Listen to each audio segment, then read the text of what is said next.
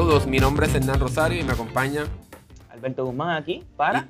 Y hoy estaremos hablando sobre qué pasó entre Sony, Disney y Spider-Man, porque realmente es bastante complicado y rebuscado. Así que aquellos fanáticos de Marvel, del cine, vamos a hablar un poquito sobre esto. Entonces, ¿qué fue lo que pasó? Pues la noticia que reporta Deadline es que tanto Sony como Disney no lograron entrar en un acuerdo sobre las ganancias y, la, y los ingresos de futuras películas de Spider-Man para Disney. Y por eso pues ya no hay relación entre Disney y, Sony para entonces para futuros proyectos de Spider-Man. Entonces, ¿qué tú crees, Alberto? ¿Qué pasó? ¿Qué más pasó? ¿Qué, qué pasó aquí exactamente?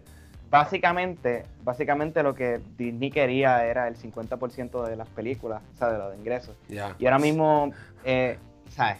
Sí, sí, yo sé, suena ridículo.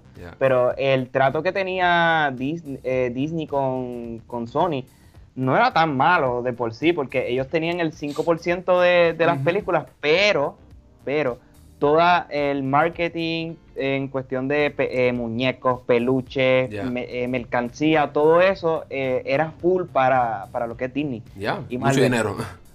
No, claro, pero ellos, pues, eso parece que era muy poco dinero y pues... Ya. No, y, no, y la, realidad es que la, el análisis que hace Deadline es que Disney hace esto porque es que eh, la, más reciente película de Spider-Man se ha convertido en la película más exitosa de Sony Pictures, superando las, las recientes películas de James Bond que han sido bastante exitosas. Pero entonces Disney vio esta oportunidad de, oye, esta película generó mucho, mucho dinero. Incluso también Venom, aunque obviamente no al nivel de Far From Home, la más reciente entrega de, Spider-Man. Pero entonces pues, Disney dijo, espérate, vamos a guisar aquí, vamos a ganar el par de dinero. Pero entonces, ¿por qué fue lo que...? Ajá. Sí, sí. No, no, yo tenía aquí, yo tenía aquí, aquí más o menos las cifras. Este, si Homecoming a Sony le dejó 800, 800 millones, 880 millones. Eh, la, animada solamente le costó 90 millones y, le, y Sony le sacó 375 millones. Y la última que se fue a los mil, por allá abajo está, lejísimo. Eh, Disney dijo, digo la de Venom, que solamente es como, si se puede decir, un spin-off, un personaje de, de, Spider-Man. Eh, le sacó 855 millones y le costó más que 100 millones a Sony hacerlo. Uf, mucho, mucho dinero. Spider-Man para Sony es rentable. Ese es como el, la gallina de los huevos de oro. Y Sony no va a dejar que, ¿verdad?, se metan con, su propiedad intelectual, porque es de ellos. ¿qué tú piensas de, bueno, realmente, o sea, el, deadline, esto vamos a hablar ahora de qué, qué, fue confuso. Y es porque muchos rumores y mucha gente hablando diciendo que Kevin Feige, que es uno de los productores, ¿verdad? Una de las personas más importantes para el universo cinemático de Marvel, ¿verdad? El MCU, como le llaman. Pues unos decían, no, es que Kevin Feige tiene mucho trabajo ahora, tiene mucha responsabilidad. Incluso Sony, a través de un tweet y un comunicado de prensa, confirmó eso, ¿no? Que es que Kevin Feige tiene mucho trabajo, bla, bla, bla. Pues, aparentemente no, Deadline asegura que es por el problema, un acuerdo de dinero, que no Disney y Sony no llegaron a un acuerdo porque Disney quería más dinero en las futuras películas de Spider-Man porque vio el éxito que tiene este personaje. Entonces, lo, lo, lo que no sabemos hasta el momento es qué va a pasar con el futuro de Spider-Man, ¿verdad? Porque eh, ya Sony tiene planificadas dos entregas más bajo esta bajo, bajo la línea de la franquicia de Spider-Man, pero no se sabe quién la va a trabajar ahora mismo. ¿Ah? Con Tom Holland. Ya, se sabe que va a ser Tom Holland, pero el director no, se, desconoce quién va a ser.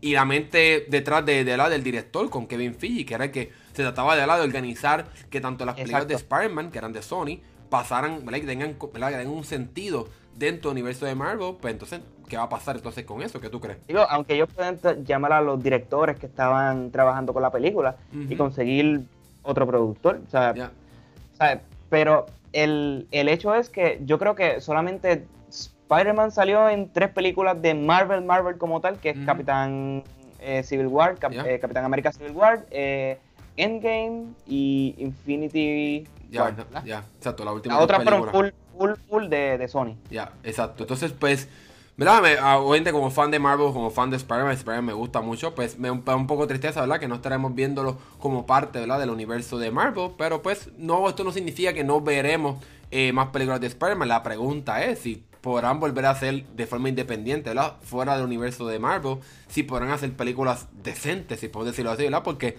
durante los pasados años, ¿verdad? Ha sido bastante problemática la franquicia de, de Spider-Man con los cambios que ha habido, ¿verdad? Luego de eh, Tobey Maguire, Andrew Garfield y ahora con Tom Holland, ¿verdad? Porque las películas de Andrew Garfield no, no fueron tan buenas.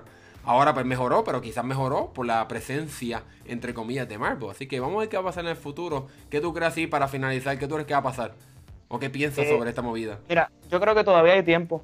O sea, eh, es, bien, es bien, o sea, esto está bien fresco, como, como quien dice. Esto está acabadito de salir. Es posible que Sony y Disney se sienten y lleguen a, a, un acuerdo. Creo que Sony le había ofrecido el 30% de las películas, que no está mal. Pero Disney rechazó su oferta porque simplemente quería el 50%. Y yo siendo, yo siendo eh, Sony, no, no le daría el 50% porque ellos no tienen nada que ver con, mis producciones. O sea, yo tendría que darte dinero por usar, eh, usando algo que es mío ya de por sí. O sea, lo, dejan de ventaja porque como, como mencioné anteriormente, o la franquicia Spider-Man es una de las más exitosas, si no ahora la más exitosa, porque James Bond pues, sigue siendo exitosa. Ya anunciamos en nuestra página que viene la próxima película de James Bond, pero me imagino que también será exitosa. Para terminar, para se puede preguntar, no, no, que, que Spider-Man es de Marvel.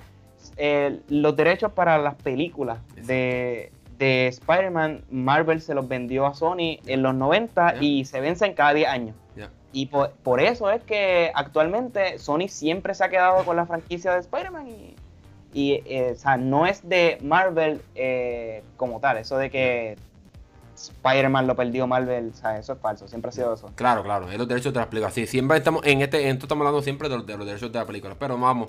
Vamos a ver qué va a pasar, es como tú dices, esto ya es muy reciente, puede ser que se vuelvan a sentar otra vez, puede ser que haya otro acuerdo, puede ser que como quiera se integre con el universo cinemático de Marvel. Vamos a ver qué pasa.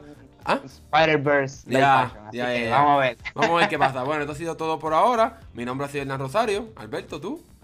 Mi nombre es Alberto Guzmán. Ya, eh, sabes que me puedes conseguir en las redes sociales como Albert Videos o Albert Films. Mí me pueden encontrar en Twitter como Hernán underscore 078. Nos vemos a la próxima. Sigue pendiente este podcast para más noticias sobre tecnología, cine, gaming, etc. Nos vemos.